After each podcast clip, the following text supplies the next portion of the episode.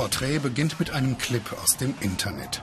Es zeigt einen Jungpolitiker im Wiener Kommunalwahlkampf auf Stimmenfang für die konservative österreichische Volkspartei. Schwarz macht geile Politik, Schwarz macht geile Partys und Schwarz macht Wien geil. Das war vor vier Jahren. Doch die Schwarzen, kurz Parteifreunde, waren längst nicht alle begeistert von so viel unbändiger Lust auf Politik.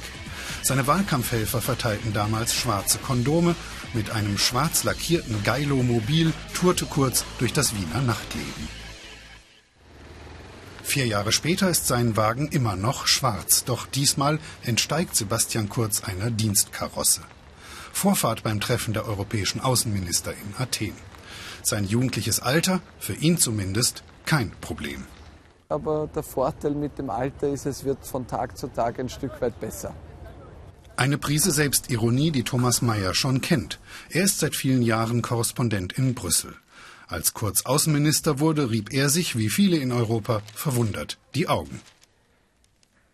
Ich war erstens total überrascht, äh, weil es zwar Gerüchte gegeben hat, dass er das werden könnte, aber ein 27-Jähriger, der keinerlei diplomatische Ausbildung hat, auch vorher noch nie in diesem Metier gearbeitet hat, als Außenminister, das war dann doch eine etwas abenteuerliche Vorstellung. Shorty wird kurz genannt, Kinderüberraschung oder Wunderwutzi. Schmeichelhaft ist das nicht, doch der Newcomer steckt alles weg. Im Kreis der Staatsmänner und Staatsdamen bewegt er sich erstaunlich sicher. Dabei leitet er gar kein klassisches Ressort, er nennt sich Minister für Europa, Integration und Auswärtiges in dieser Reihenfolge. Das Mitgestalten in Europa ist für uns ganz zentral und daher mindestens genauso wichtig wie die bilaterale Außenpolitik. Und äh, das Thema der Integration ist eins, das ich mitnehmen durfte.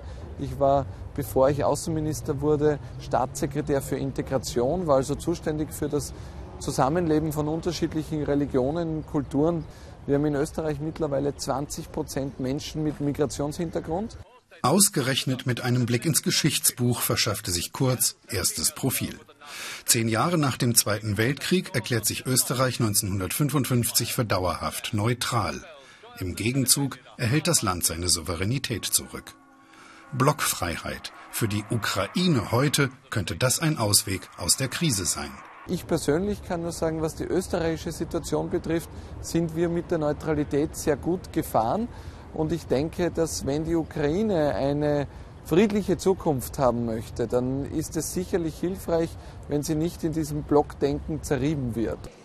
So mancher Gesprächspartner und so mancher Beobachter zeigt sich mittlerweile von Kurz überrascht. Seit er das Amt innehat, und das ist jetzt immerhin seit vier Monaten, hat er zumindest keinen Fehler gemacht. Im Gegenteil, es scheint so zu sein, dass er im Kreis seiner Ministerkollegen sehr positiv aufgenommen wird. Und was mir persönlich auffällt, er ist, wie wir das von ihm auch wussten, ein, ein großes Kommunikationstalent. Dieses Porträt endet offen.